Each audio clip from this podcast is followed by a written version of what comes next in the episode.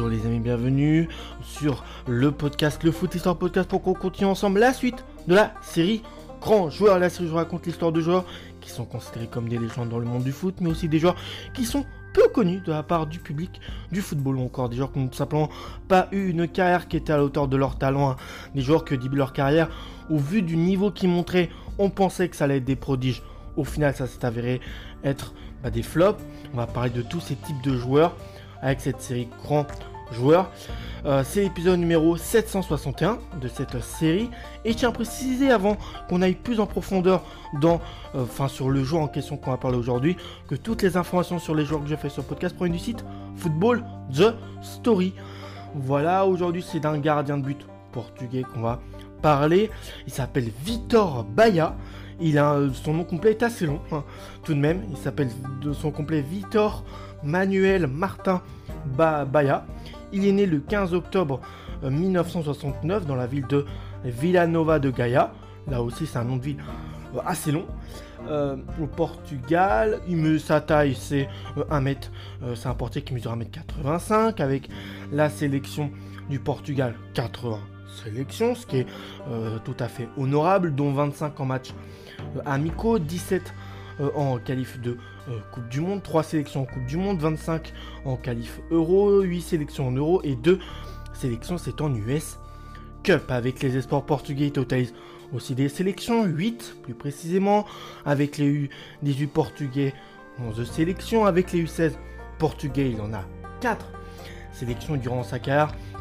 Mais en fait, il a connu que deux clubs, un club portugais et ensuite un club espagnol. Il est formé dans la grande académie du FC Porto, hein, qui clairement est une équipe qui euh, forme de, très grands joueurs euh, et même toujours à, à l'heure actuelle, hein, qui sont vendus à des sommes très chères.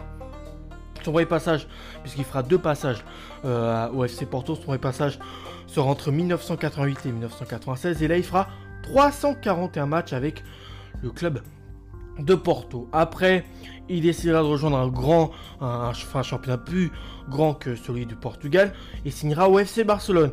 Il y sera entre 1996 et 98 et là c'est 54 matchs qu'il jouera en terre catalane pour entre 1999 et 2007 faire un deuxième passage au FC Porto qui se conclura par 225 matchs joués.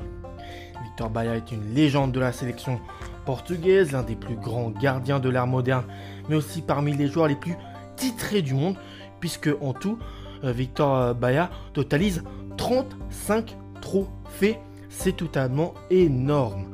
À la fois euh, surdoué euh, de la fois surdoué et bourreau de travail, il débarque dans les buts du club de, de Porto à l'âge de 18 ans, jeune. Il devient euh, titulaire euh, dans la sélection euh, du Portugal à 21 ans. Donc il a de très grandes responsabilités assez tôt dans sa carrière de, de footballeur, hormis un passage compliqué du côté du Barça. Il n'a eu d'amour que pour celui du Douro, grâce auquel il a quelques années détenu le statut de joueur le plus titré de l'histoire avec un total de 33 trophées. Euh, et depuis, si je me si je me trompe pas, il y a le joueur Ryan Giggs, euh, joueur anglais si je ne me trompe pas, l'a détrôné depuis. Parlons euh, du côté sélection, il a échoué malheureusement en demi-finale de l'Euro euh, 2000, il a été il a été du flop du mondial 2002, mondial mais vraiment oublié pour les Portugais, mais aussi pour la France hein, en tant que français. Après cela, il ne sera plus appelé en sélection, ça sera la fin. Il ratera l'Euro euh, édition 2004, alors à domicile en plus, hein, cet qui venait de remporter la malgré le fait qu'il venait de remporter la, Champions League face au club de l'AS avec Porto sur le victoire sur le score de 3 buts à 0. Avant cela, le portier célèbre, euh, pour euh, le numéro 99 derrière le dos avait déjà remporté la C2, mais aussi la C3 et aussi la Super Coupe d'Europe. Euh, Gelsen Kitchen aura été pour lui la euh, Kitchen, oui, ça aura été pour lui la cerise sur le gâteau. Voilà, voilà, j'espère que ce petit épisode hein, là sur Vic- Victor Baia qui est très euh, rapide, hein, euh, que, euh, bah, vous a plu. Moi, j'ai sincèrement kiffé pouvoir vous raconter son parcours et à un prochain numéro du podcast. À la prochaine, ciao.